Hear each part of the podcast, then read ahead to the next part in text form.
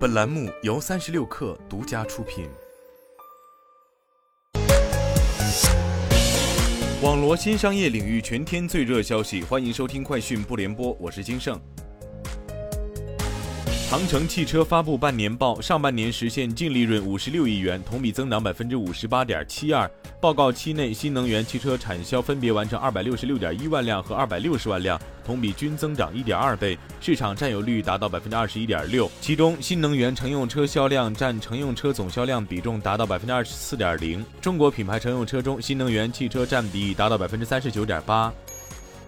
爱奇艺今天发布二零二二年二季度财报，二季度调整后 non-GAAP 运营利润三点四四亿元，连续两个季度实现运营盈利。二季度营收六十七亿元，其中会员营收四十三亿元，同比增长百分之七。爱奇艺创始人 CEO 龚宇表示，二季度实现了运营利润环比增长，过程极具挑战，但结果令人振奋。我们有信心用冷静增长策略，不断驱动未来运营利润增长。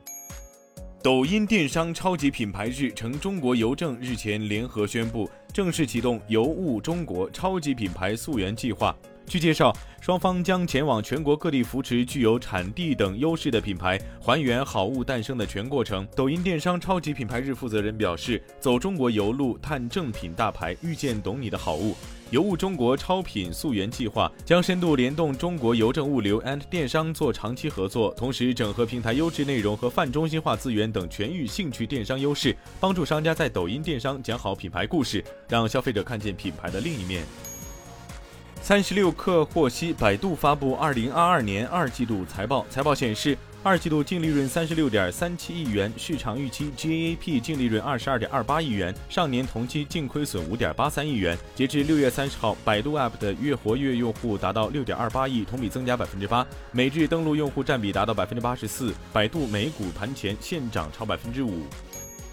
OPPO 于二零二二开发者大会上发布全新一代 ColorOS 十三操作系统以及首个自研智慧跨端系统潘塔纳尔，旨在连接不同设备、系统和服务，提升设备无缝连接能力，构建以人为中心的泛在服务。此外，OPPO 还提出了车机互融的系统解决方案 OPPO CarLink。在 OPPO CarLink 解决方案中，车企对车机系统依旧自主可控，在不更换车机系统的前提下，即可获得手机能力和丰富的应用生态。